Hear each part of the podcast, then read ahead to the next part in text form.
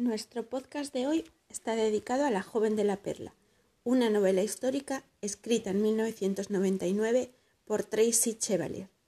La acción tiene lugar en Delft, Holanda, y está inspirada en el cuadro de Vermeer, La joven de la perla. Mediante la ficción, la autora imagina y relata las circunstancias bajo las que el cuadro fue pintado.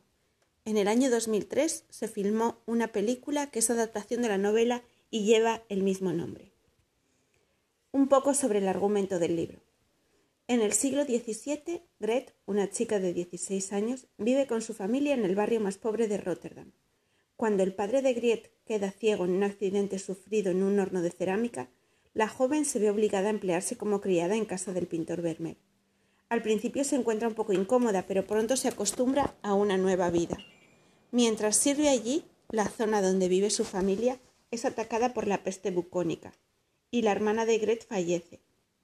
En esos momentos empieza un romance con Peter, el hijo del carnicero. La relación con Gret, de Gret con Vermeer va cambiando a medida que pasa el tiempo. Así comienza a hacer recados y tareas para él, pero sin que lo sepan los de la casa. Y cuando la modelo del pintor cae enferma, ella toma su lugar. Mientras tanto, el rico y desenfrenado mecenas de Vermeer, Van Ruygen, se fija en la muchacha y presiona a Vermeer para que los pinte juntos. Gret y Vermeer se muestran reacios al pedido del mecenas, debido al escándalo que se produjo la última vez que Van Ruffen fue pintado con una chica. Finalmente, Vermeer llega a un acuerdo y pinta a Gret sola, pero la obliga a ponerse los pendientes de perlas de la esposa. Cuando ésta se entera, Gret debe marcharse.